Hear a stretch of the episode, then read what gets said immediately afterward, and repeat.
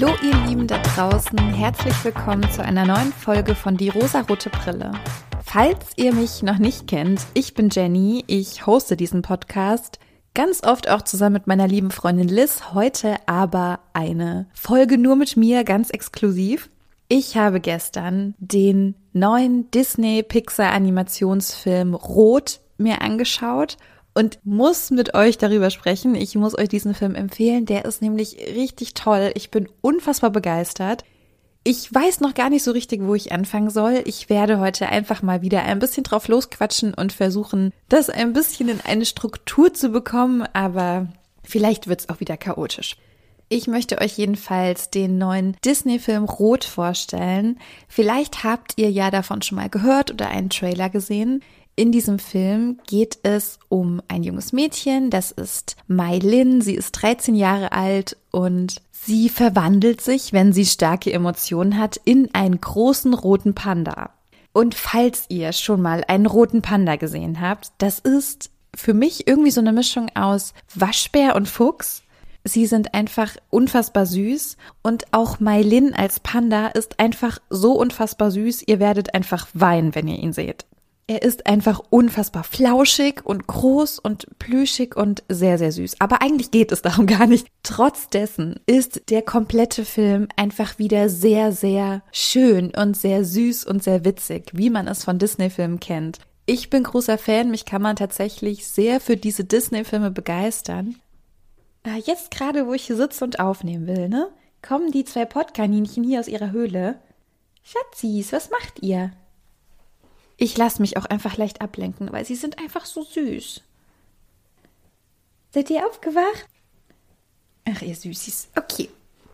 Also kommen wir mal wieder zurück zu dem Film. Also die Geschichte ist natürlich auch wie in jedem Film es gibt eine Protagonistin in diesem Falle, die ihr Leben ganz normal lebt und plötzlich taucht ein Problem auf, was sie lösen muss und was sie natürlich am Ende auch schafft. Das ist ja immer so der Aufbau dieses Abenteuers, was wir miterleben dürfen. Und unsere Protagonistin Maylin wohnt in, oh Gott, wo wohnt sie? In Ontario?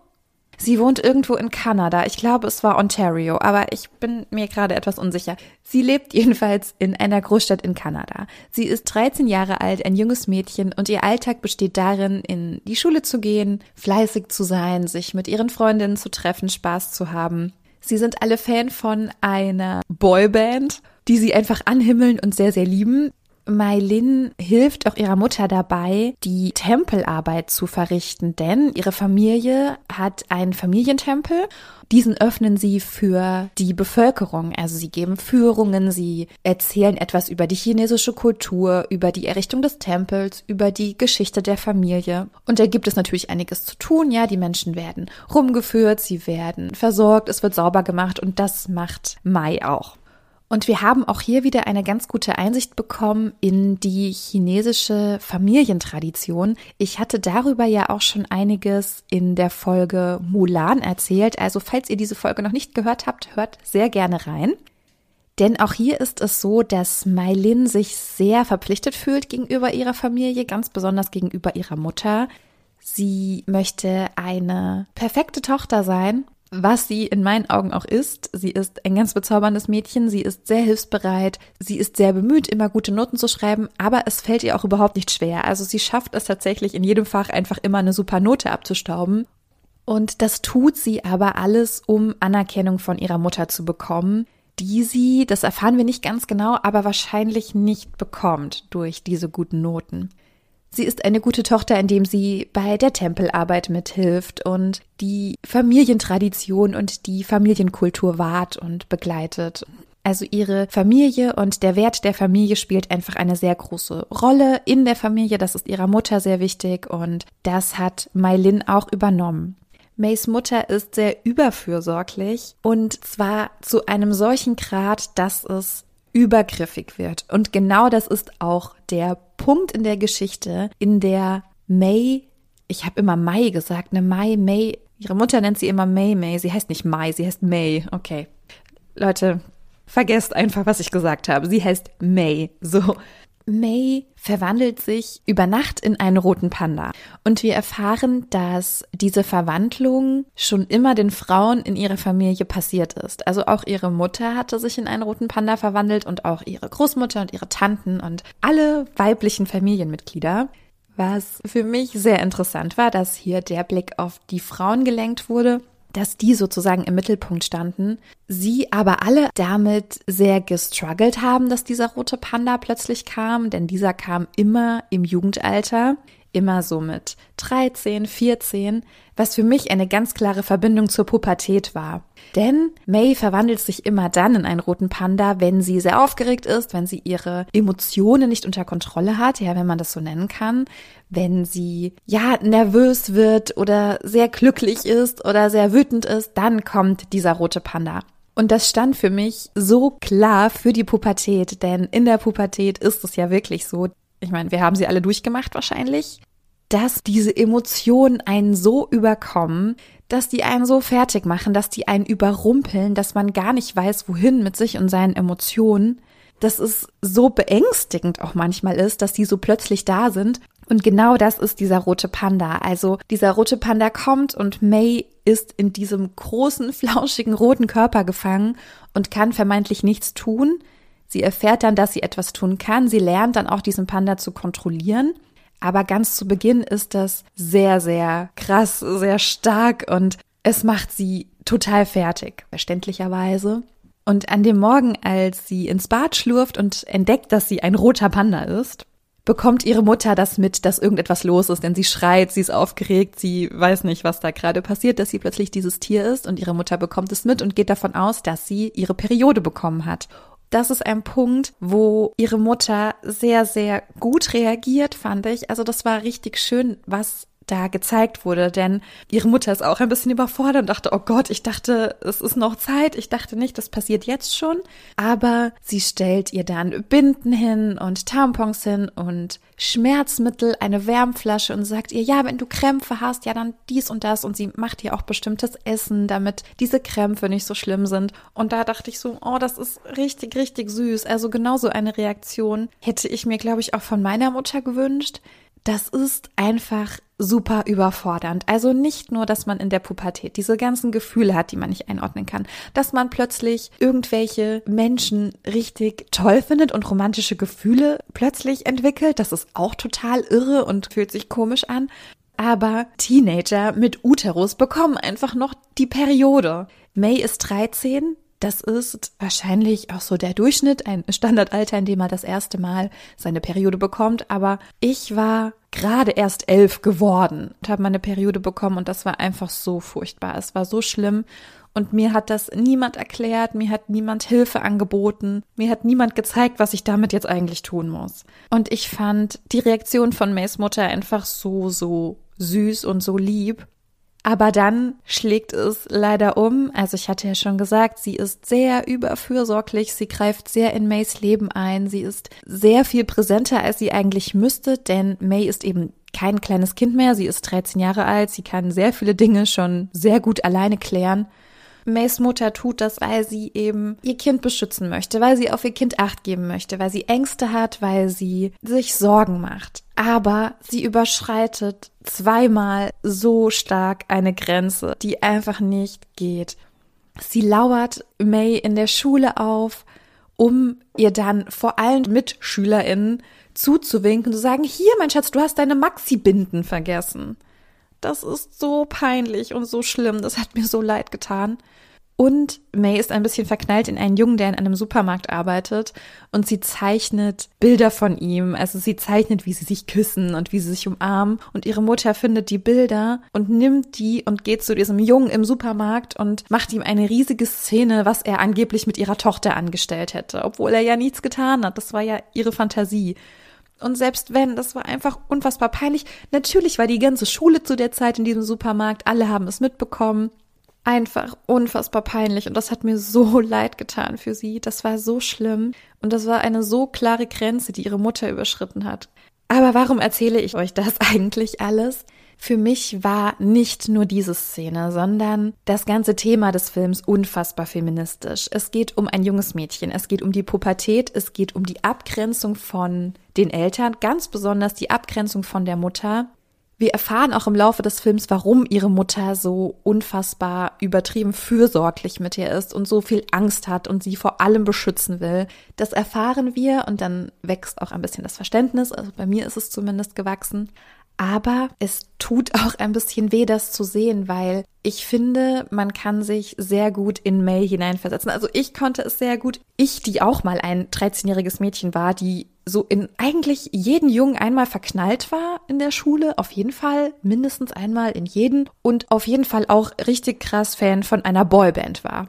Und diese Boyband in Rot heißt Four-Town. Ich weiß nicht so genau, ob das eine Anlehnung an O-Town sein sollte. Kennt ihr noch O-Town?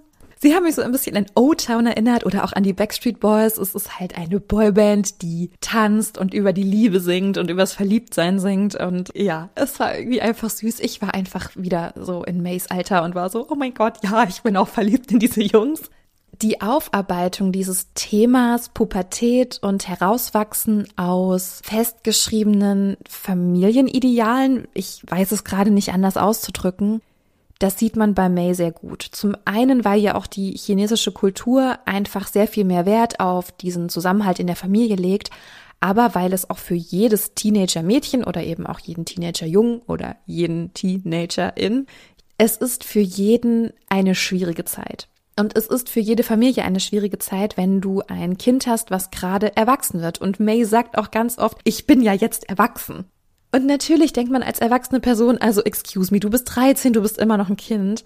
Aber für sie ist das so eine Umbruchzeit, in der sie merkt, dass sie mehr Freiheiten hat oder haben kann denn dieser Satz, ich bin jetzt erwachsen, kommt daher, dass sie jetzt eine Busfahrkarte hat oder eine Karte für die öffentlichen Verkehrsmittel, bei der sie als Erwachsene zählt. Denn ab 13 ist man in der Stadt, in der May lebt, eine erwachsene Person und muss den Erwachsenenpreis zahlen für das Ticket und damit fühlt sie sich auch einfach erwachsen. Und sie möchte auch mit ihren Freundinnen zu diesem Four Town Konzert gehen und niemand der Eltern der Kinder erlaubt ihnen das, dorthin zu gehen. Und oh Gott, ich kenne diese Diskussion einfach. Ich kenne es einfach so gut. Ich hatte genau die gleichen Diskussionen mit meinen Eltern.